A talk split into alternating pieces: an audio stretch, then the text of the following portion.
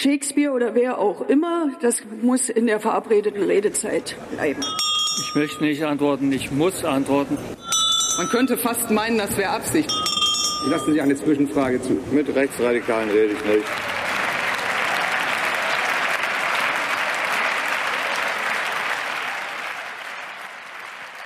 Guten Tag, hier ist der Bundestalk, der Podcast des Taz-Parlamentsbüros. Wir reden jede Woche über das, was uns interessiert oder was uns aufregt.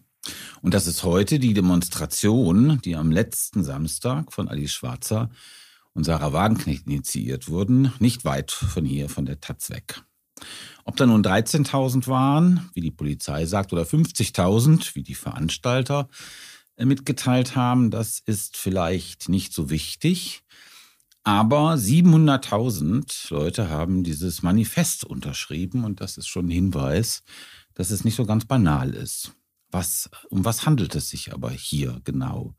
Ist das äh, eine Querfront, also ein Bündnis von links und rechts, ein neues?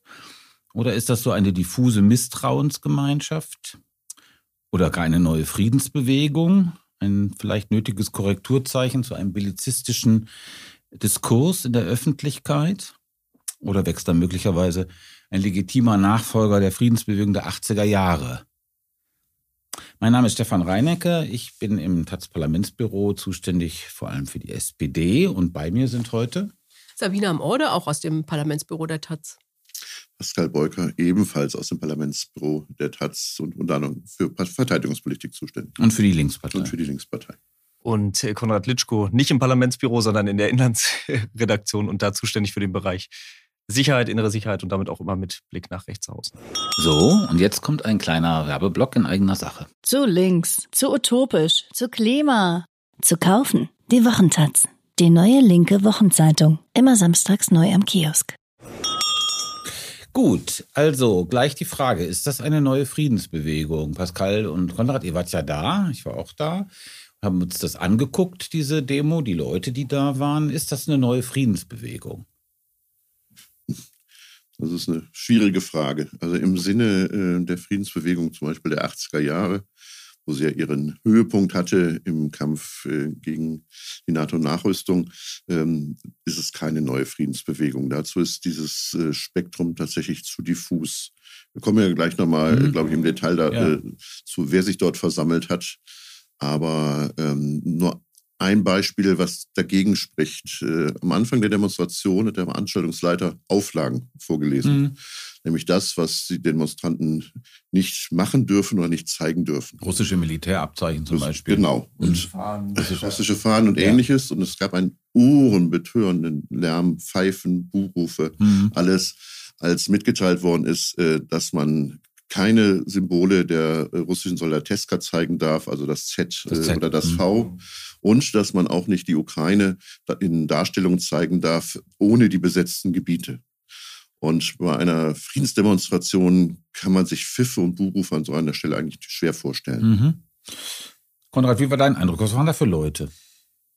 Ähm, Genau, also vielleicht um die, die deine erste Frage auch nochmal aufzugreifen. Also ich glaube eigentlich auch nicht, dass das eine neue Friedensbewegung war, wenn äh, denn dieser Eindruck von vor Ort, du hast angesprochen, die 700 inzwischen 700.000 äh, Unterzeichnenden dieser Mani äh, dieses Manifests. Und dafür, und deswegen ist dieser Streit um die Zahlen vielleicht doch irgendwie wichtig, war die Zahl, die da auf der Straße war, eigentlich vergleichsweise überschaubar, muss man doch sagen. Also das, äh, ich glaube, da hatte sich auch Wagenknecht äh, und Schwarzer Meer erhofft. Und also zum einen genau, war das jetzt, glaube ich, nicht wirklich dieser große große Aufbruch. Wir erinnern uns vor einem Jahr, als der Ukraine, äh, der Angriffskrieg auf die Ukraine begann, da waren ungefähr 100.000 oder auch da gehen die Zahlen auseinander, aber jedenfalls mhm. deutlich mehr Leute auf der Straße. Mhm. Äh, das wurde da nicht erreicht. Deswegen würde ich sagen, ist äh, die große Friedens der Start einer neuen großen Friedensbewegung habe ich da auch nicht erlebt. Auf der Straße, es war wirklich, wie Pascal sagt, sehr diffus. Mhm. Also es, man hat Linkspartei-Anhänger gesehen. Man hat, ich habe mit ähm, Gewerkschaftern von der IG Metall gesprochen. Es gab mhm. dann aber auch genauso Plakate der Basis, also dieser Querdenkenpartei, und man sah da verschiedene Plakate in der Richtung. Es gab, äh, es, es gab dann auch, wie zu befürchten, auch ganz Rechte, die da aufgetaucht also sind. Also Elsässer war da. Zum ne? Beispiel Elsässer war da, da war es mhm. sehr augenfällig, weil der mit Amigo Home und seinem, seinem Kompakt-Trupp sich da auch zu erkennen gab. Und da war dann tatsächlich ja die Frage, äh, oder da wurde ja dann auch reagiert warum der da war, das können wir vielleicht gleich nochmal ausführen, denn das, das war ja fast eine Steilvorlage und eine Einladung, wie das im Vorfeld gelaufen ist. Der wurde ein bisschen isoliert, andere Rechtsextreme aber liefen dann mit. Mhm. So jemand wie Nikolai Nerling und das äh, oder AfD-Leute. Mhm. Und äh, genau, also das äh, war aber nicht prägend, aber da kommen wir vielleicht auch gleich Genau, es war nicht prägend. Also kann man das jetzt als Querfront, das war ja sozusagen der Begriff, ja, als so ein Hufeisen, ein neues Bündnis von links und rechts beschreiben oder ist es, äh, ist es schief? Ich finde, dass das nicht dies, äh, das ganze Phänomen beschreibt, aber vielleicht einen kleinen Teil davon. Mhm. Also ähm, äh, auf jeden Fall, was ja nicht mehr so ist, ist, dass äh, Linke sagen, mit Rechtsextremisten gehen wir nicht auf die Straße. Und das finde ich schon ziemlich ein Hammer. Also das, äh, ich meine, es gab ja im Vorfeld dieses Hin und Her, äh, mhm. äh, wird jetzt die AfD und Co. werden die irgendwie äh, äh, ausgeladen und dann hat Lafontaine gesagt, ah nee, Hauptsache irgendwie, wir sind uns alle einig, was, was den Frieden und die Waffen angeht und so. Und das finde ich schon einen, mhm. einen, einen heftigen Schritt. Aber ich glaube, ich meine, ich war selbst anders als ihr nicht da, aber nach allem, was ich jetzt gehört, gelesen und so weiter habe, ist es ähm, schon so, dass, äh, dass das ein, ein Teil war und ähm, eben auch viele, die schon auf diesen Corona-Sachen unterwegs waren, ähm, wo sich ja auch schon so eine diffuse Melange irgendwie mhm. gebildet hat, auf die das vielleicht ein Stückchen zutrifft. Aber anscheinend waren ja schon auch viele da, die ähm, äh, sich wirklich erstmal äh, Sorgen machen, wohin mhm. das alles führt ähm, äh, und kritisch diesen Waffenlieferungen gegenüberstehen. Das, ich will das aber kurz unterstreichen, weil tatsächlich das ist schon eine kleine Zäsur, wie das im Vorfeld gelaufen ist. Also wir erinnern uns, damals diese TTIP-Diskussion, ja. Ähm, da war auch immer, das war auch anschlussfähig und rechts hatte sich da interessant. Da war harte Diskussion, wie gehen wir damit um? Und da stand am Ende schon, wir wollen die, wir werden Ordner äh, sensibilisieren, die den herausdrängen. Das war so. die Demonstration gegen das Freihandelsabkommen mit den USA. Ganz genau. Und wir erinnern uns, oder wir gucken auch ganz, vor gar nicht, vor ein paar Wochen eigentlich, als es diese Herbst da war noch die große Wolke, Herbstproteste mhm. könnten kommen. Der Leipzig. Und der Pellmann wollte da auftreten. Und dann hatte, hatten die, äh, auch da haben die Rechten gesagt, wir wollen eine Querfront, wir sind auch dabei, wir haben doch die gemeinsamen Ziele. Und da hatte Pellmann noch dagegen geklagt, beispielsweise, mhm. dass es so einen Aufruf dieser rechtsextrem freien Sachsen gibt, wo es aussah, als würden die gemeinsam. Also da war noch die Linie da. Und plötzlich, finde ich auch, das äh, hat Wagenknecht und äh, Schwarzer nicht gemacht. Und das ist schon hart. Also das bezieht sich jetzt auf diese Äußerungen von Sarah Wagenknecht. Ich glaube, auf den Nachdenkseiten hat sie ein Interview gegeben und da hat sie, und Lafontaine hat es auch so gesagt, also äh, wir werden keine rechtsextremen, wir wollen keine rechtsextremen Symbole. Das werden wir nicht dulden, aber wir machen keine Gesinnungsprüfung und jeder kann kommen.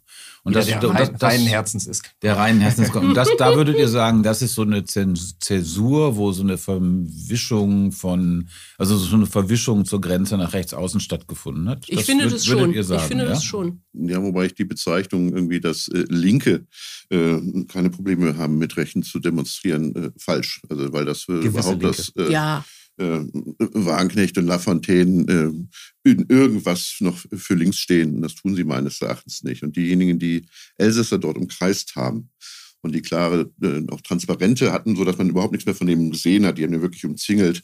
Da war ganz klar mit der äh, AfD, da stand da drauf, demonstriert man nicht gemeinsam. Und das ist aber eine strategische große Differenz zu Wagenknecht und zu Lafontaine. Äh, Wagenknecht hat von der Bühne dann auch nochmal äh, auf den äh, Vorwurf, mit Rechtsextremisten zu marschieren, äh, ja geantwortet und hat dann nur gesagt, dass wohlweislich Reichsbürger und Neonazis hier nicht zu suchen hätten. Mhm. Die AfD hat sie bewusst ausgeklammert. Die AfD kam in ihrem ganzen Beitrag nicht ein einziges Mal vor und das liegt daran, dass sie auf diese AfD-Anhängerschaft selber setzt. Und äh, ich fand es ganz interessant. Ich habe mich noch ein bisschen mit Gareth, der ja ähm, jetzt die AfD-Berichterstattung bei uns macht, unterhalten, der da quasi nebenstand neben dieser Elsässer äh, Kiste. Und der hat erzählt, dass ähm, die Leute, die probiert haben, Elsässer da rauszudrängen, ähm, quasi sich an die umstehenden DemonstrantInnen gewandt haben und gesagt haben, hier komm mal her, helft uns mal. So, so einer, so ein Rechtsextremist, der darf hier wirklich nicht mit uns sein. Und die Leute haben nicht reagiert. Muss ich vielleicht kurz sagen, wer Jürgen Elsässer ist, wenn er jetzt so eine, ja. eine wieder erwarten vielleicht auch etwas zu große Rolle in diesem äh, äh in dieser naja, Debatte. Der einen großen Symbolcharakter. Für, ja, ähm, der ist sozusagen ein früherer Linksextremer, kann man sagen, der sozusagen jetzt äh, Compact, Compact, dieses Compact, ja. Compact, nicht Compact, Compact macht, dieses ein rechtspopulistisches, äh, rechtsextremes Magazin und also äh, ein großer Sarah Wagenknecht-Verehrer ist.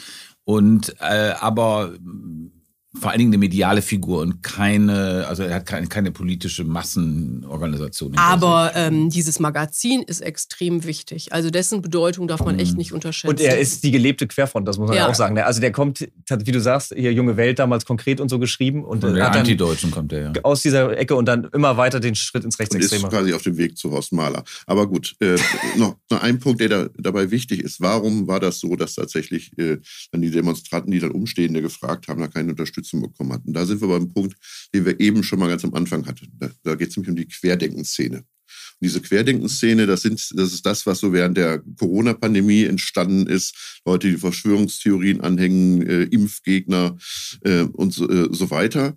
Ähm, die ist sehr, sehr stark auf dieser Demonstration vertreten gewesen. Und die hat keinerlei Abgrenzungsprobleme gegen rechts. Äh, das konnte man dann sehen, weil genau dieses Spektrum alleine eine Demonstration in München eine Woche vorher gemacht hat, äh, an dem Samstag. Bei, waren, bei der Sicherheitskonferenz. gegen die Sicherheitskonferenz. Da waren diese Spektren nämlich schön getrennt. Es gab eine linke Demonstration gegen die Sicherheitskonferenz. Da waren knapp 3000 Leute. Und es gab eine Demonstration, die auch von dieser Querdenker-Szene organisiert worden ist, wo Jürgen Todenhöfer geredet hat und äh, der Ex-Bundestagsabgeordnete äh, äh, Dieter Dehm und da waren über 10.000. Und auch auf dieser Demonstration war Jürgen Elsässer mit seiner Truppe mhm. und dort waren sie vollkommen unbedrängt. Mhm. Dort waren sie integraler Bestandteil. Mhm.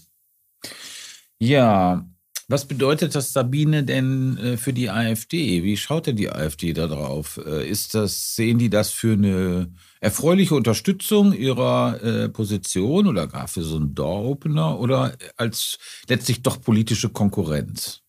Na, ich glaube, ähm, dass man es nicht überbewerten darf für, also was die positiven Auswirkungen für die AfD angeht. Es war in der Partei ziemlich umstritten. Ähm, also Tino Kropalla zum Beispiel, der Parteichef, hat zwar diesen Aufruf unterschrieben, hat sich dann auch relativ lange offen gelassen, ob er denn dann nun kommt oder nicht mhm. und hat dann ist jetzt aber meine Vermutung, ähm, ist nicht gekommen und wahrscheinlich, weil es in der Partei nicht so ganz klar war, ob das jetzt eine gute Aktion mhm. ist oder nicht. Und der ist ja, geht ja gerne mal mit der äh, äh, den Weg des geringsten Widerstands, der Mann.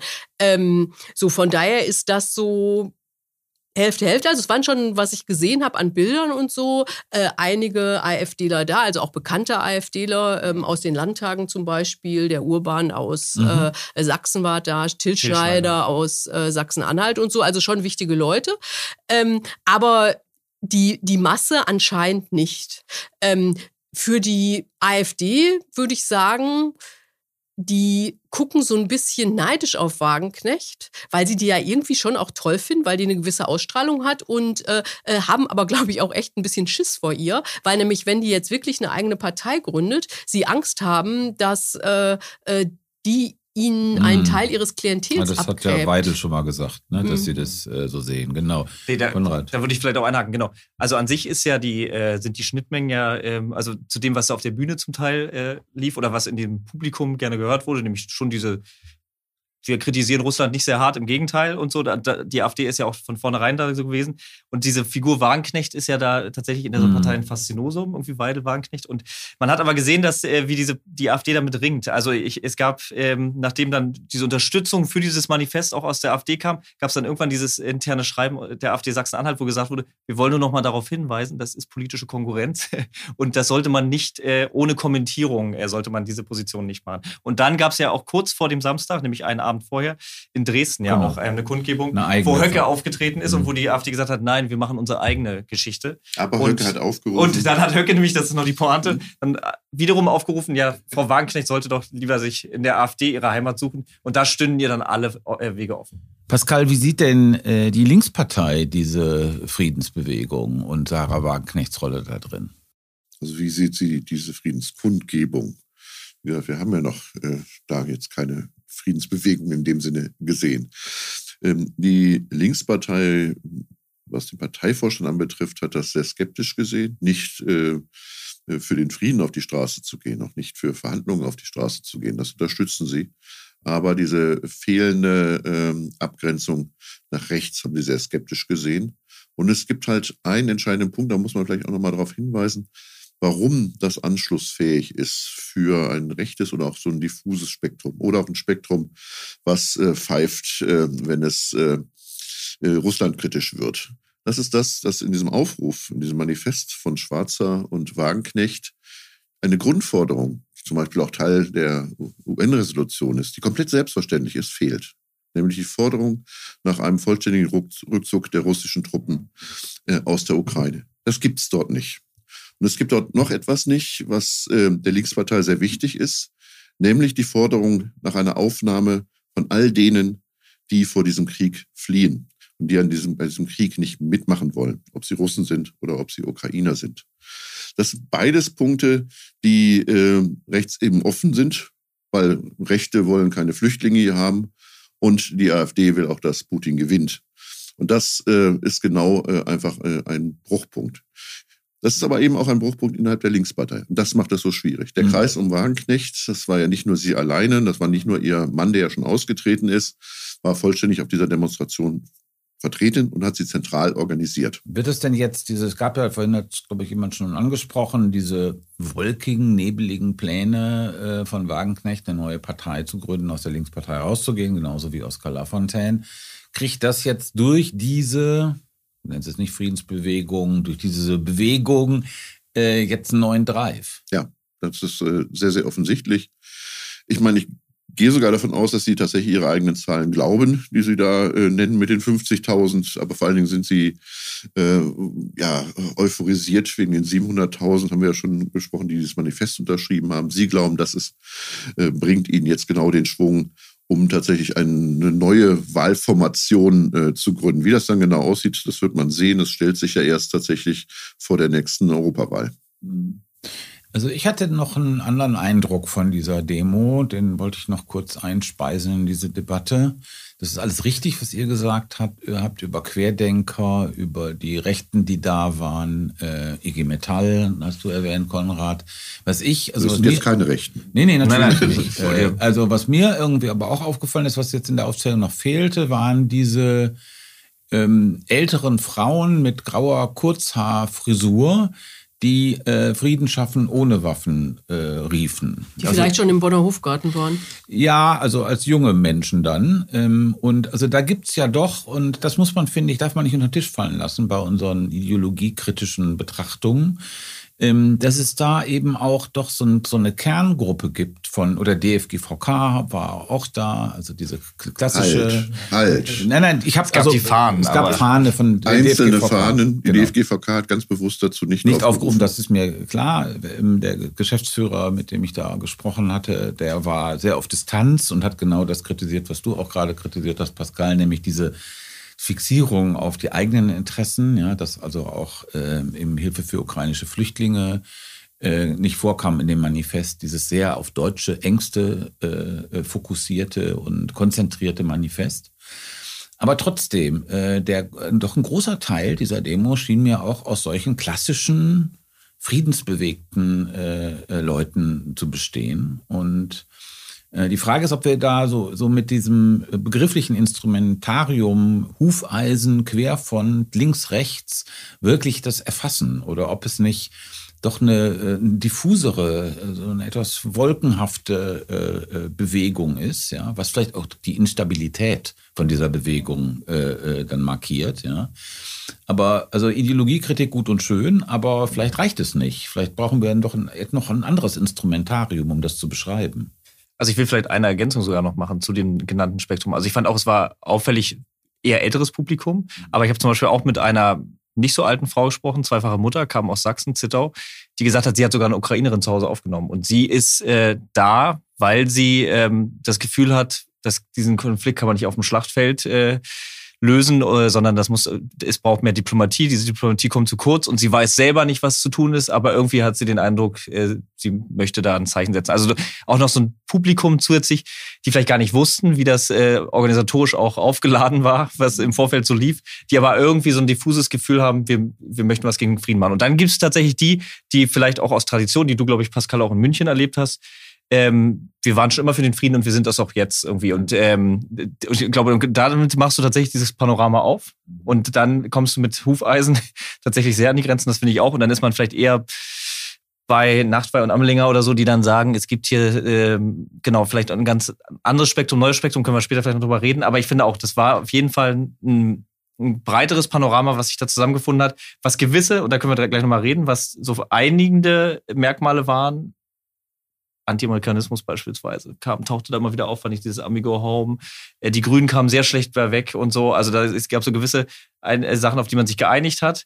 Aber äh, es war auf jeden Fall würde ich auch sagen, nicht das klassische Hufeisen. Also ganz kurz, um das zu, nur, für, nur klar zu machen, von was du sprichst. Du meinst Oliver Nachtwey und Caroline Amlinger, die ein Buch geschrieben haben über diese ja, Querfronten oder neuen Bündnisse und da beschrieben haben und das unter dem etwas sperrigen Begriff libertärer Autoritarismus. Und damit ist gemeint, dass äh, Leute eben eigentlich nicht mehr in diesen klassischen Ideologien zu verstehen, sich, sich auch nicht selber verstehen, bei den Corona-Demos zum Beispiel, sondern äh, mehr so einen anarchischen Impuls haben, ich gegen die da oben, die da oben, die mir irgendwas verbieten wollen.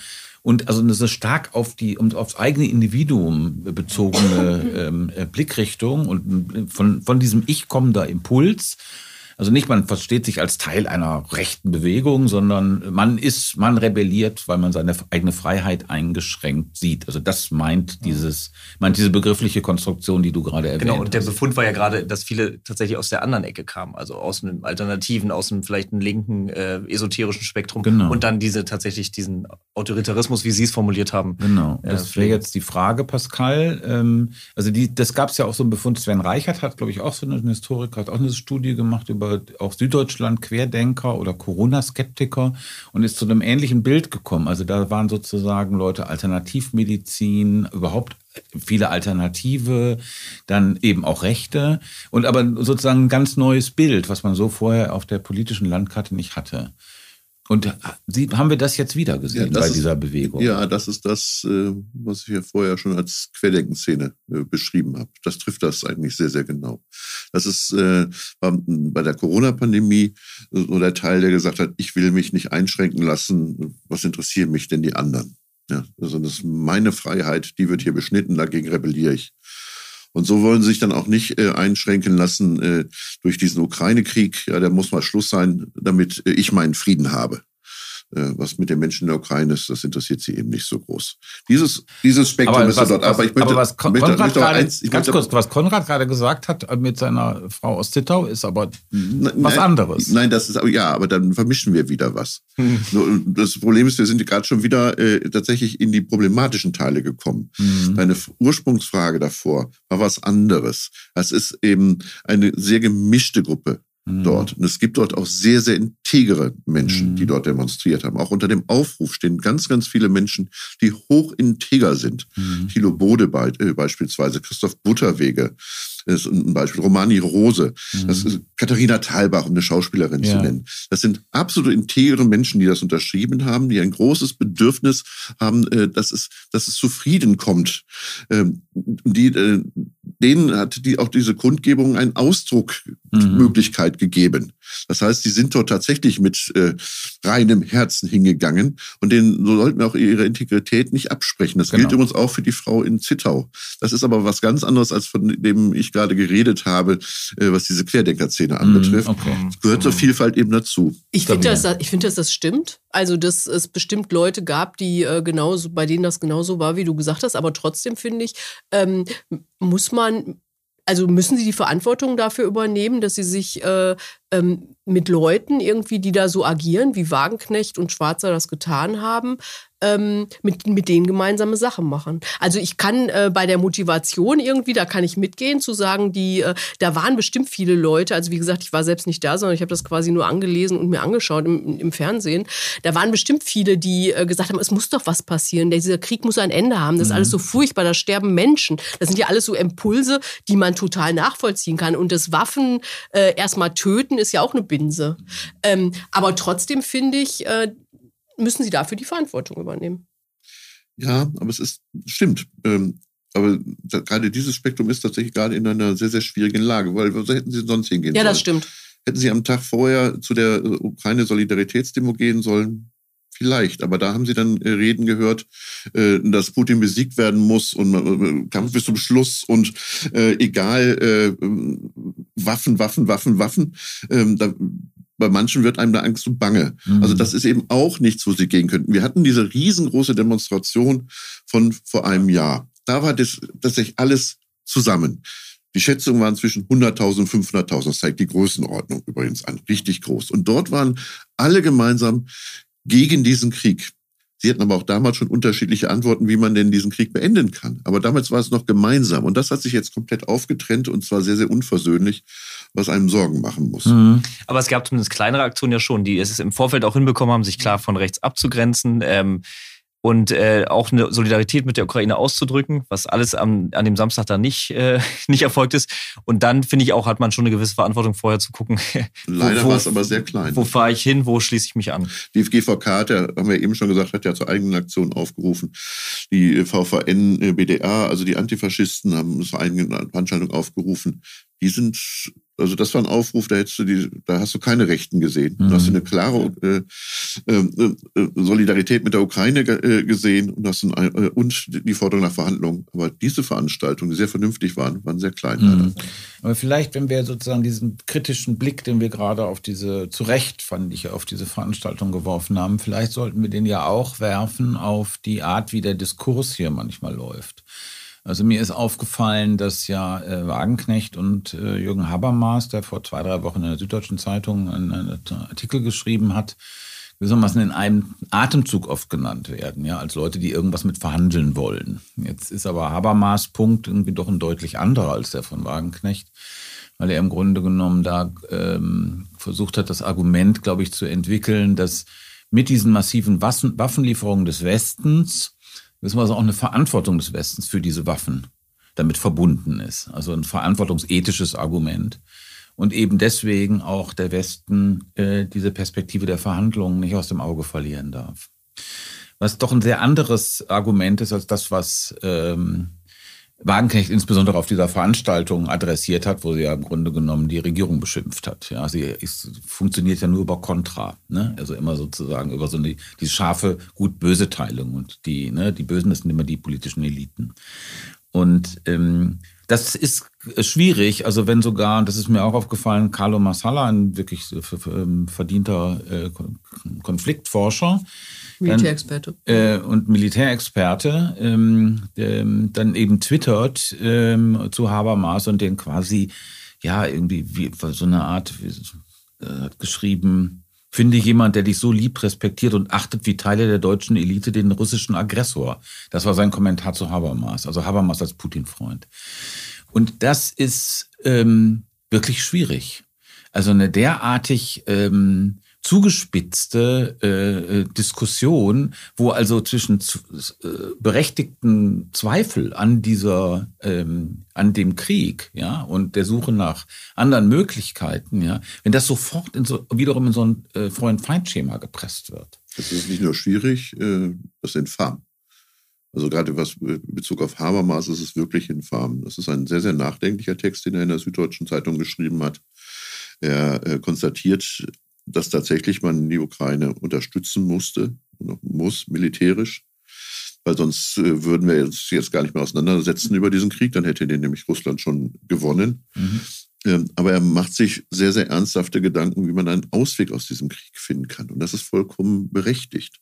Und er hat auch berechtigte äh, Zweifel, dass man jetzt einfach mal Russland besiegen kann und dann ist das alles erledigt. Mhm. Also besiegen heißt äh, quasi Putin stürzen, ja, dass die kapitulieren müssen. Das ist bei einer Atommacht ein bisschen mhm. kompliziert. Übrigens auch Macron glaubt auch nicht an Regime-Change mhm. äh, in, äh, in, in Russland. Sagt, wie, wie kommt man aus einer Situation heraus, dass man sich in einem Dilemma, äh, Dilemma befinden genau. kann? Äh, entweder man, man geht immer weiter rein in diesen Kampf ähm, und rutscht dann tatsächlich in einen dritten Weltkrieg mhm. oder man gibt die Ukraine auf. Beides sind äh, genau. Varianten, die, äh, die eine Katastrophe wären. Mhm. Damit setzt er sich auseinander und das kann man nicht diffamieren, damit genau. muss man sich auseinandersetzen. Sabine. Ich finde problematisch an der Diskussion, wie sie inzwischen geführt wird oder auch ja schon eine ganze Weile, dass äh, der Gegenseite ganz oft die moralische Integrität abgesprochen mhm. wird.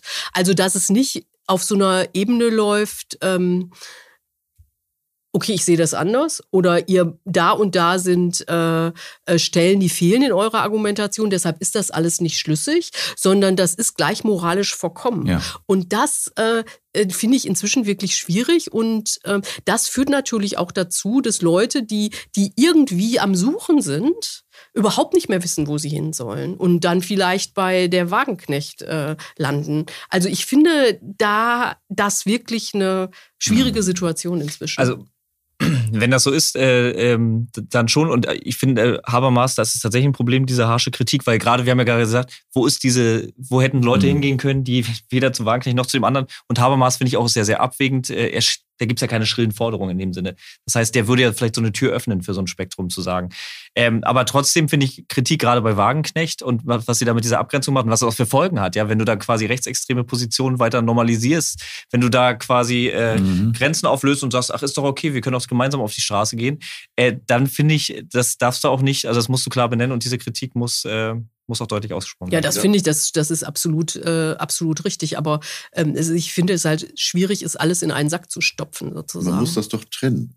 Also Wagenknecht war von Anfang an gegen jegliche Unterstützung der Ukraine. Sie war ja nicht nur gegen Waffenlieferungen, also Helme äh, wurden ja schon als Säbelrasseln bezeichnet, äh, sondern ist auch gegen, gegen jegliche Sanktionen. Sie ist gegen jegliche Unterstützung der Ukraine.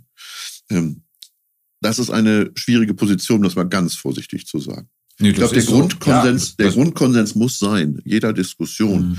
dass man solidarisch mit den Angegriffenen ist. So, das muss erstmal die, das muss die Basis sein. Die muss klar sein. Deswegen ist es auch so wichtig, dass es klar ist, selbstverständlich muss die Forderung sein, dass Russland äh, vollständig sich abzieht äh, aus militärisch aus der Ukraine. Die Frage ist, wie man das erreichen kann. Und da muss alle Gedankengänge möglich sein, ohne dass man sie diffamiert. Man kann sie dann für falsch halten, mhm. aber man darf nicht dann dem äh, Gegenüber die Integrität absprechen. Genau, aber da hat man bei Wagenknecht halt immer den Eindruck, der geht es eigentlich um ein anderes. Ne? Also gerade was sie in den letzten Monaten gemacht hat, im Grunde hätte Deutschland ja, glaube ich, gar nicht reagieren sollen auf nee, Butcher, auch keine Sanktionen, nichts. Und ähm, genau, wir haben ja angesprochen, Parteigründung, also man hat immer den Eindruck, es geht ja eigentlich gar nicht darum, sondern sie hat eine ganz eigene Agenda. Aber ich finde, man muss auch sehen, dass äh, die Leute, die sozusagen in dieser Debatte auf der anderen Seite stehen, also die ganz klar für Waffenlieferungen sind und auch äh, gerade ähm, die ganzen Expertinnen mit kleinem i, ähm, wahnsinnig angegangen werden im Netz. Also wie die beschimpft werden, so als äh, es gab eine ganz interessante Veranstaltung letzte Woche im Schauspielhaus Hamburg, wo die quasi wie damals die Hate Poetry, was äh, Dennis Yücel und mhm. andere Kolleginnen äh, gemacht haben, wo auch so Texte vorgelesen sind, wie wo mit denen Claudia Major zum Beispiel ähm, von der Stiftung Wissenschaft und Politik, wie die beschimpft werden. Also das ist das ist so mhm. übel. Und ich finde, das ist natürlich auch Teil dieser zugespitzten Debatte. Also man muss schon beide Seiten, beide Seiten sehen. Mhm. Und ich fand das auch erschreckend, ein bisschen am Samstag. Am Rande dieser Demonstration gab es ja äh, schon auch so kleinste ukrainische, pro-ukrainische äh, Kundgebung oder Gegenprotestierende wo dann zum Teil dann, als diese Fahnen waren, dann, ach, da, da stehen ja die Waffenfetischisten. Also das ist quasi das, was noch übrig bleibt an Solidarität, also oder keinerlei Solidarität, sondern das ist dann. Ja, aber das, das Skurrilste, was ich dort erlebt habe, es ist an einer Protestgruppe äh, vorbeigezogen von Menschen, die solidarisch mit der Ukraine äh, sich gezeigt haben und dass dann beide Gruppen, die Vorbeiziehenden als auch die, die da standen, sich gegenseitig als Nazis beschimpft haben. Wenn man auf der Ebene ist, dann äh, ist halt auch jeder Dialog vorbei. Kommen wir nochmal kurz zu Wagenknecht zurück, die eine schillernde, interessante Figur ist. Äh, mir schien es auch nicht so ganz zufällig für diese Bewegung zu sein, dass da oben eben zwei, zwei Schlüsselfiguren, eben Alice Schwarzer und Sarah Wagenknecht, zwei waren, die ja eigentlich Publizistinnen sind. Ja, also ich meine, im Nebenberuf ist ja Sarah Wagenknecht noch Linksparteiabgeordnete. Äh, die ist ja eher im Grunde genommen so eine Figur der Talkshows und Öffentlichkeit. Ja, also jetzt, das ist auch ein Unterschied zu früher. Sie ist mehr im Talkshows als im Bundestag. Genau, also im Bundestag ist ja so gut wie gar nicht mehr. Aber das ist eben auch ein Unterschied zu früher, wo das gewissermaßen eine Bewegung war mit Gerd Bastian oder Petra Kelly, also Leute, die irgendwie aus dem Militär kamen oder politische Politikerinnen waren. Und hier hat man dieses Mediale, also das Mediale ist auffällig, diese Präsenz äh, des Medialen. Hat man ja vorhin auch bei Elsässer schon mal äh, äh dieses Phänomen Phänomen angesprochen. Aber zu Wagenknecht. Also ich glaube, dass ähm, insbesondere bei Lafontaine äh, gibt's ähm, schon so Schnittmengen wirklich zu rechten Ideen in diesem äh, in dieser Idee, dass die USA gewissermaßen der eigentliche Akteur sind und Russland gewissermaßen nur so eine Art Reflex. Also das ist zwar nicht schön, was die in der Ukraine gemacht haben, aber irgendwie verständlich. Ja. Und ähm, dieses deutsche, das deutsche Interesse irgendwie, also das deutsche Wirtschaftsinteresse in den Vordergrund äh, setzen und alles andere negieren. Also da gibt es sozusagen Schnittmengen zum Rechten. Aber das wird die Hälfte der AfD wird es so, sofort genau. unterschreiben. Also bei Wagenknechts Rede im, im, Bundestag, wo die AfD ja auch applaudiert hat und der Teil der Linksfraktion, der da war, der andere ist ja einfach, weil es ihm zu peinlich war, irgendwie gar nicht erschienen. Ja, das war sozusagen die Textbausteine, konntest du wirklich austauschen. Ne? Das, das war so. Meine Frage ist aber, aber folgende. Ähm, es gab jetzt irgendwie einen Kommentar, wo drin stand äh, in der Zeitung, ähm, die Sarah Wagenknecht ist eine Gefahr für die Demokratie. Und ähm, meine Frage ist, äh, ob es eigentlich klug ist, Sarah Wagenknecht mit so einer dämonischen Aura zu umgeben. Oder ob wir im Grunde genommen nicht ihr den Gefallen tun, genau diese Freund-Feind-Konstruktion, die sie ja die ganze Zeit benutzt, gewissermaßen zu spiegeln. Ja. wie, äh, wie, ähm, also, aber ich glaube, wir neigen, wir sind auch nicht so ganz, wir sind nicht ganz gefeit vor dieser Gefahr. Es ist auch so einfach, aber ähm, wie kriegt man sozusagen die Aufklärung in diesem Diskurs? Das ist eigentlich meine Frage. Ja, war, du halt sehr langen Anlauf gerade genommen, ja. aber äh, alles, was du beschrieben hast, ist natürlich vollkommen richtig. Die mhm. Schwierigkeit ist, dass ihre Anhänger sie quasi geradezu zu einer Heiligen erklären. Also das hat schon wirklich religiöse Züge. Mhm. Da wird alles verteidigt, äh, was sie sagt. Ich weiß nicht, ob auch permanent die Leute mitschreiben. Ähm, und die kleinste Kritik wird äh, tatsächlich äh, auf äh, rübelshafteste beantwortet. Auf der anderen Seite hast du aber tatsächlich äh, ihre, äh, einen Teil ihrer Kritiker, äh, die sie komplett dämonisieren und die dementsprechend aber ihre Anhänger auch noch bestärken. Mhm. Und äh, so ein Artikel, ich habe ihn auch äh, gelesen, ähm, bestärkt das natürlich. Mhm. So sollten wir äh, damit nicht umgehen. Man sollte äh, argumentativ ihr begegnen und nicht äh, auf diese Art und Weise. Mhm. Und im Grunde genommen ist es ja so, also so verstehe ich das, sie ähm, oder dieses Phänomen stark medial, situativ also es, ist, gibt eine große Schwierigkeit, das gewissermaßen institutionell zu fassen, was, was sie tut. Also diese Schwierigkeit, dieses Zögern, eine Partei zu gründen, das hat ja einen Grund, dass sie aufstehen, ist ja schon schiefgegangen und das funktioniert nicht so richtig, auch weil das so eine diffuse Anhängerschaft ist. Und eigentlich ist es im Grunde genommen so eine neue Form von Populismus, den, den sie verkörpert. Das, das war mein Eindruck. Aber so neu ist es doch gar nicht. Also das ist doch was, was, äh, was Sarah Wagenknecht schon relativ lange macht. Mhm. Ja, die ist eine Populist, also die ist eine Populistin erster Sahne. Sie ist eine Populistin erster Sahne, aber sie hatte früher nicht die Ambition, äh, tatsächlich eine eigene Bewegung zu gründen, sondern war Teil eben einer Partei. Ähm, das hat sich inzwischen geändert und äh, sie kokettiert ja mehr als äh, deutlich mit der Gründung einer eigenen Partei.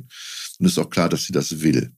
Aber, und da ist das große Aber, ähm, Wagenknecht kann in Talkshows auftreten, sie kann äh, auf Demonstrationen mit ihren Reden begeistern. Sie kann aber nicht organisieren. Das kann sie überhaupt nicht. Sie kann, ähm, also sogar auch Gremiensitzungen sind ihr ein komplettes Gräuel, immer gewesen, weil die kann nicht mit Leuten diskutieren, sie kann nur referieren. So, das heißt, sie braucht Leute, die das ihr organisieren. Und das ist schon bei Aufstehen ganz heftigst daneben gegangen. Und das ist der Haken gerade. Das, das ist das, weswegen sie da auch jetzt noch zurückschreckt, äh, das äh, real zu machen. Ähm, neben übrigens dem Zeitfaktor, weil es jetzt zurzeit gar keinen Sinn geben würde, äh, weil man muss das äh, vor einer entsprechenden Wahl machen, wo es interessant ist. Das wäre halt die Europawahl. Man hat also noch bis mindestens Herbstzeit. Aber ich glaube, dass sie wirklich Angst hat, dass ihr nochmal sowas passiert wie Aufstehen, wo äh, tatsächlich ihr ganzes Umfeld eben die Organisation nicht gemacht hat, die sie bräuchte.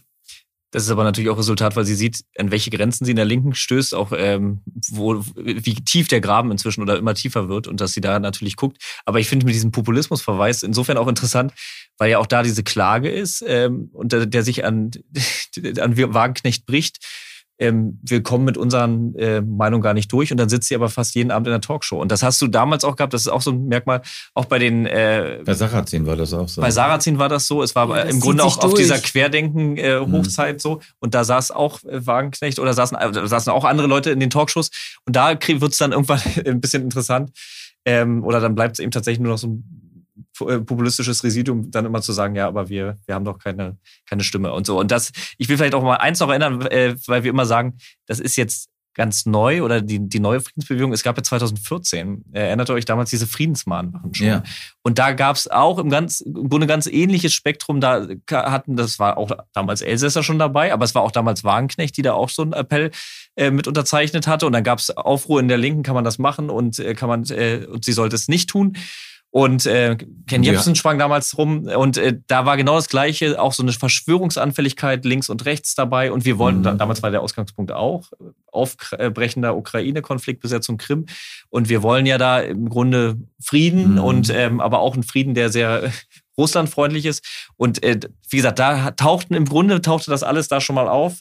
Ist dann aber am Ende auch wieder verleppert, so, das muss man da ja. auch sagen. Und das lässt mich auch deshalb so ein bisschen zweifeln, ob jetzt wirklich äh, mit einem ganz ähnlichen Ausgangssetting mhm. jetzt wirklich da so eine kraftvolle Bewegung entsteht. Ähm, mit, den, mit der Meinungskiste, das stimmt natürlich, was du sagst, Konrad.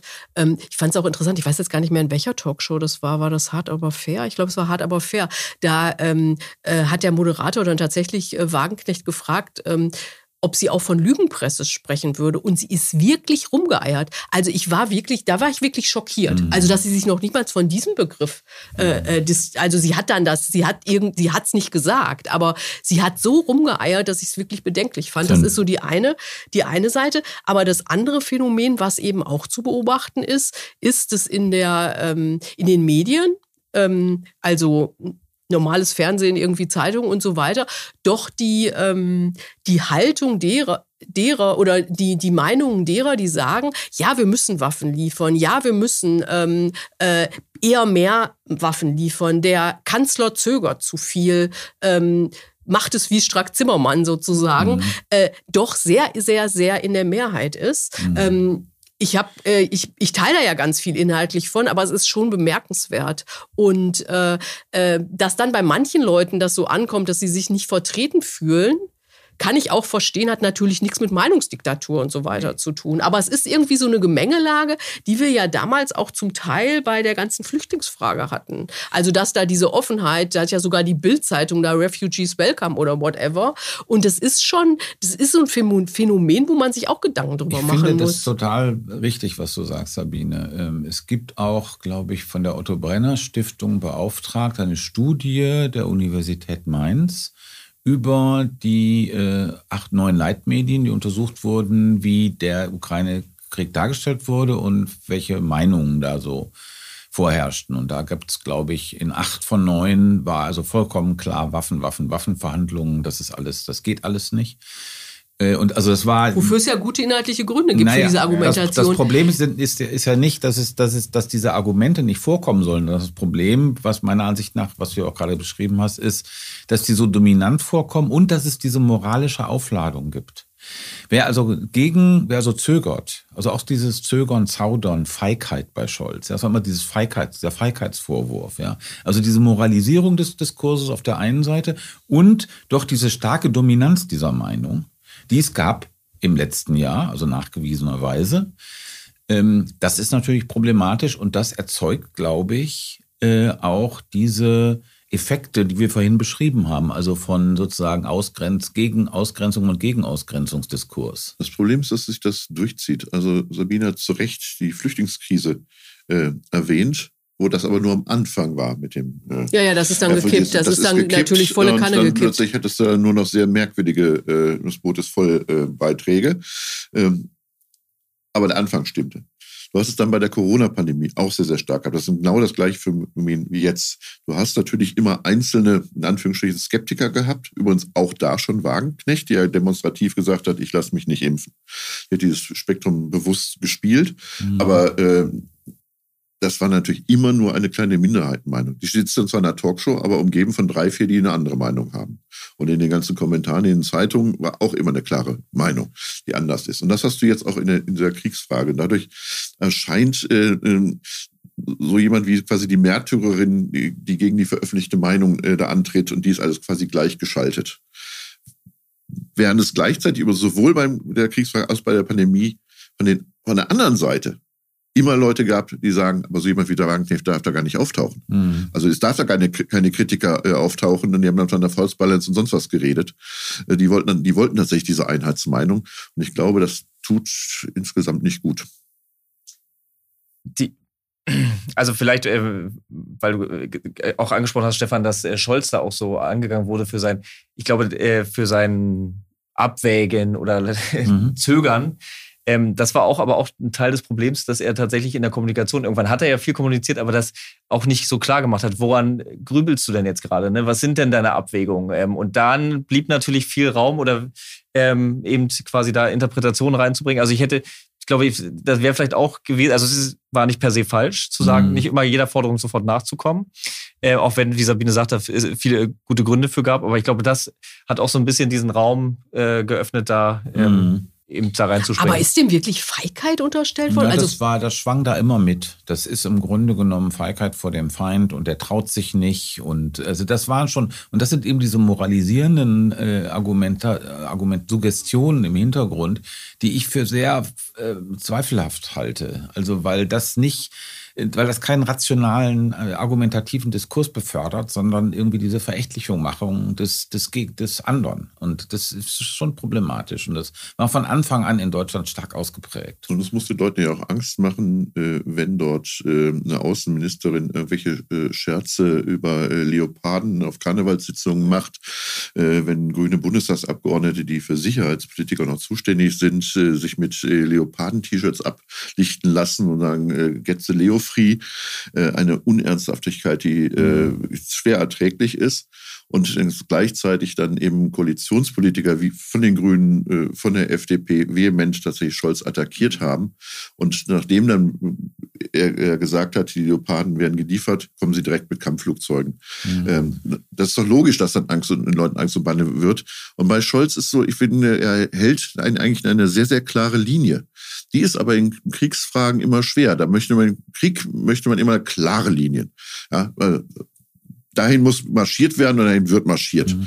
Äh, bedächtige Stimmen sind immer schwierig und Scholz ist eine bedächtige Stimme und ich finde, das hält er auch konsequent durch. Aber nur mit den Grünen, wenn du das ansprichst, ähm, bei aller Kritik, äh, die man da äh, üben konnte, aber auch da würde ich wieder sagen, war der Samstag gerade kein Beispiel, äh, wie, die, wie diese Kritik legitim oder äh, mhm. aussehen kann. Weil wenn man da gesehen hat, wie das war tatsächlich immer der größte Applaus, wenn es gegen Baerbock ging. Es war, ja. äh, es waren zum Teil man muss auch schon fast sagen, NS-Vergleiche, die da in so einer Reihung, die größten Kriegstreiber äh, äh, wurden da gezogen. Also das war schon sehr grenzwertig. Zum Teil auf, nicht, nicht auf der Bühne unbedingt, aber auch auf Plakaten, wo man das gesehen hat. Ja. Und das war schon maßlos. Und da würde ich auch sagen, das ist dann, war nicht, äh, ja, die, Baerbock, die Baerbock die ist inzwischen da das total, also das totale Feindbild. Und mhm. das zieht sich tatsächlich ja von irgendwie äh, äh, äh dieser Wagenknecht-Crew äh, da bis zur AfD, bis irgendwie noch viel, viel weiter rechts. Mhm. Und deswegen kommt, da kommt man wieder in meinen Bericht, genau, deswegen docken die da natürlich so, ähm, so gerne an, weil das im Grunde ihre Agenda, wir wollen hier,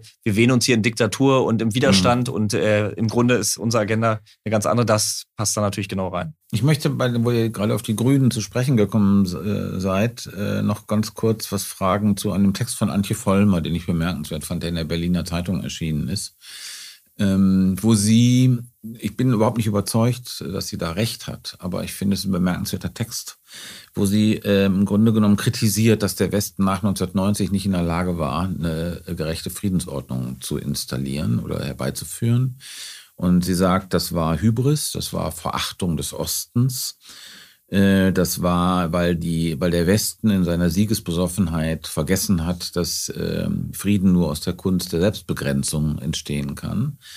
Und ähm, sie äh, ist ja eine wirklich äh, bemerkenswerte politische Figur gewesen, ja, die äh, also auf einem ganz ernsthaften Interesse sich um äh, Konfliktlösungen, äh, um pazifistische äh, Lösungen gekümmert hat.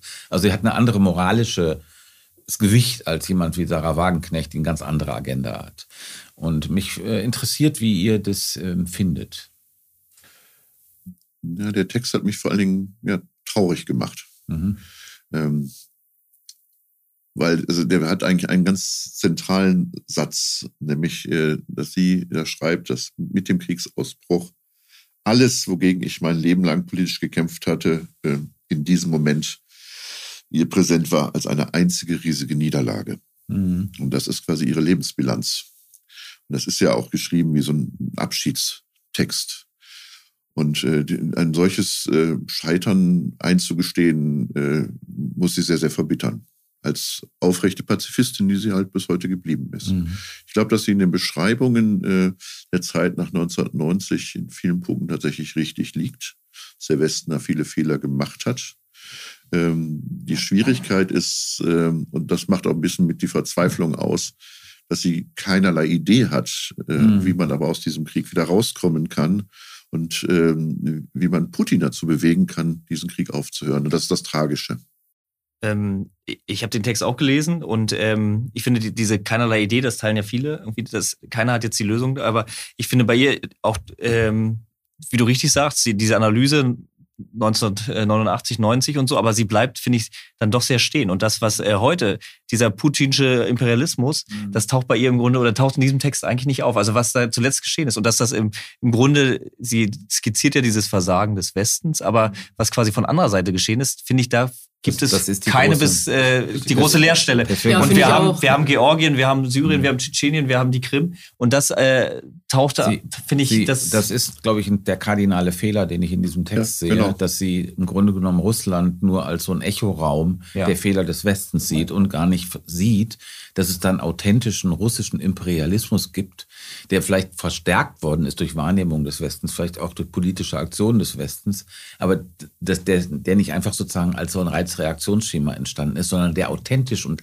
äh, gewissermaßen russisch ist, ja, mhm. und auch aus tiefer russischer Geschichte kommt. Mhm.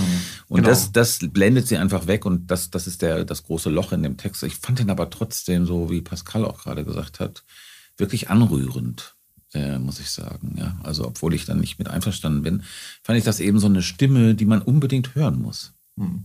Sie war übrigens ja auch Mitunterzeichnerin, Erstunterzeichnerin ähm, des äh, Wagenknecht-Schwarzhirschen Manifests. Ähm, aber es bleibt auch da die Frage mit dem Kriegsbeginn von Russland auf die Ukraine. Also was hätte man, äh, wie, hätte man denn tun sollen? Hätte man, wie hätte man reagieren sollen? Gar nicht. Und das wird, ähm, das taucht nicht das auf. ist eben, sage ich ja, das ist genau die Lehr- und Schwachstelle. Ähm, das Interessante ist natürlich, die gehört eben zu der Gründergeneration der, der Grünen und zu deren Säulen gehörte damals Gewaltfreiheit. Mhm. Und das hat tatsächlich natürlich sehr, sehr wenig mit den heutigen Grünen äh, zu tun. Und dieses Papier ist natürlich ein Ausdruck auch ihres Verzweifelns äh, an dem, der Entwicklung der Grünen, die sie sehr lange mitbestimmt hat, aber heute nicht mehr versteht. Hm. Ja. Wobei dann macht fast eine neue Diskussion auf Gewaltfreiheit oder ist Frieden ja. quasi nur Gewaltfreiheit oder hat das auch quasi äh, bedeutet Frieden auch, dass sich da die Angegriffenen verteidigen können. Aber das Genau. Das werden wir jetzt nicht klären. Das, das machen wir klären. in einem der nächsten ähm, äh, Podcasts und Bundestalks. Ja, das war der Bundestalk. Äh, wir bedanken uns bei Daniel Fromm für die Produktion und bei Anne Fromm für die Redaktion. Fragen und Kritik gerne an bundestalk.taz.de und äh, wenn euch, wenn ihr diesen Podcast mögt, äh, teilt ihn in sozialen Medien. Und wenn ihr Geld übrig habt, trotz Inflation, gebt uns was davon. Ähm, über Tatsächlich. Bis dann und tschüss. Schönes Wochenende. Vielen Dank. Noch nicht Moment. So, damit ist das jetzt hoffentlich auch erledigt.